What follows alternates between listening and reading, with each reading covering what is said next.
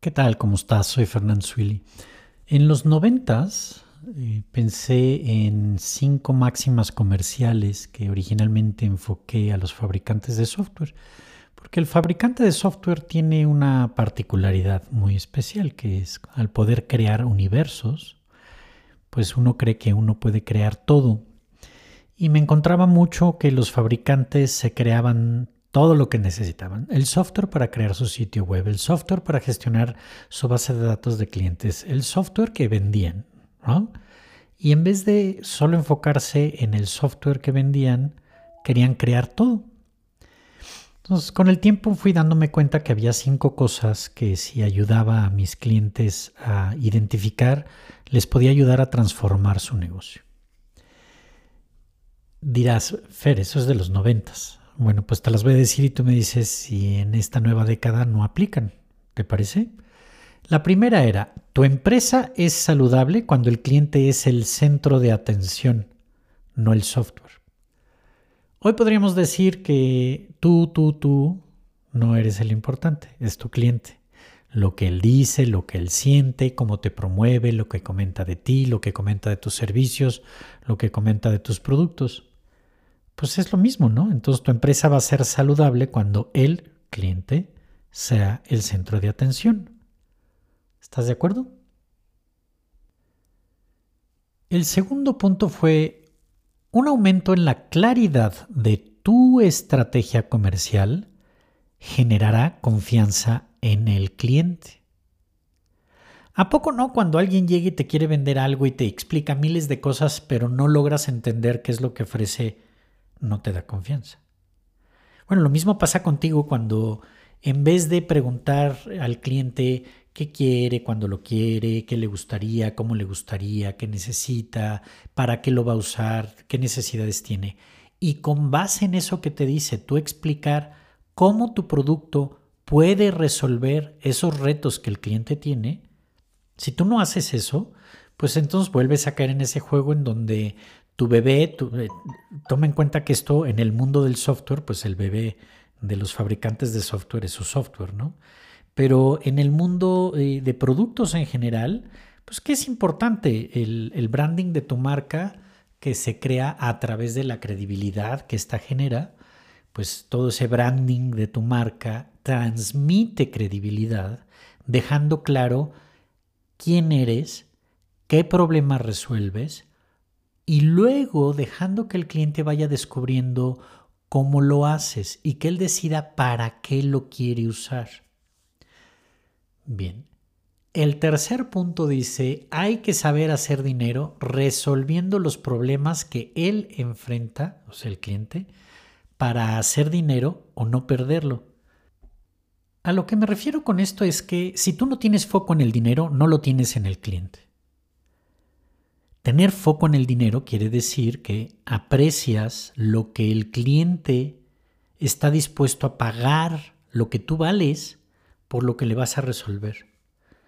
Ok, hay muchos elementos allá afuera sobre definición de precio, no con base en costo, sino con base a percepción, con base al valor agregado que tú das. Pero no es a lo que me refiero. A lo que me refiero es, tú tienes que aprender a saber hacer dinero ayudándome a mí, si soy tu cliente, a hacer más dinero o a no perder dinero. El cuarto punto es, él, o sea, el cliente, y no tú, es el responsable de definir cuál va a ser la versión 2.0 de tu producto, proyecto o negocio.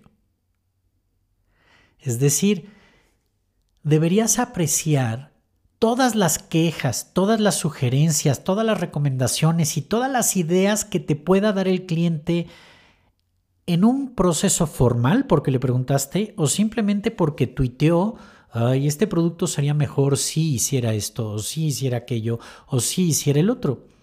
En esta era de Instagram, en donde la gente puede usar la opción de pregúntame lo que quieras y recibir una cantidad de preguntas enormes, no tienes idea qué belleza es poder crear tu versión 2 del producto con base a una serie de épocas en donde intencionalmente les estuviste preguntando y fuiste creando cosas. Sin embargo, aquí no hay que dejar de lado el sentido común. Conocemos casos de youtubers e instagramers que tenían varios millones de seguidores.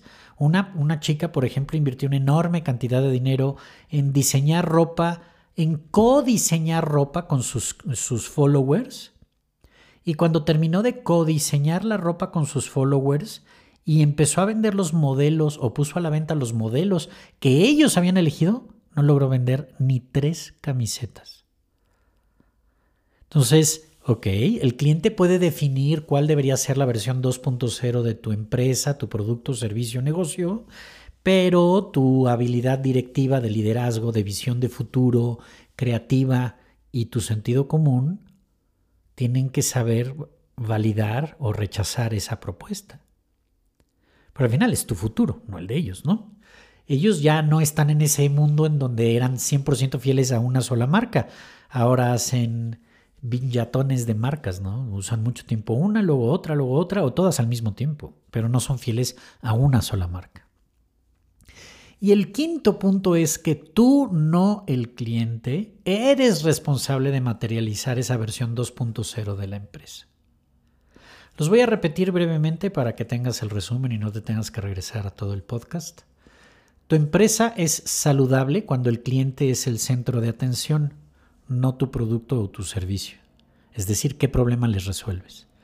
Un aumento en tu claridad de tu estrategia comercial generará confianza en el cliente, es decir, un buen branding que deje claro quién eres, qué representas, qué resuelves, le va a ayudar a él a confiar en ti. No importa si eres un novato, ¿eh? Puedes especializarte en un sector, transmitir esa confianza y generar ventas como si fueras uno de los más profesionales de la industria con muchos años de experiencia. 3. Hay que saber hacer dinero resolviendo los problemas que el cliente enfrenta para hacer dinero o no perder dinero. ¿Ok? 4. El cliente, no tú, es el responsable de definir cuál debería ser la versión 2.0 de tu empresa. Y 5. Tú, no el cliente, eres responsable de materializar la versión 2.0 de tu empresa.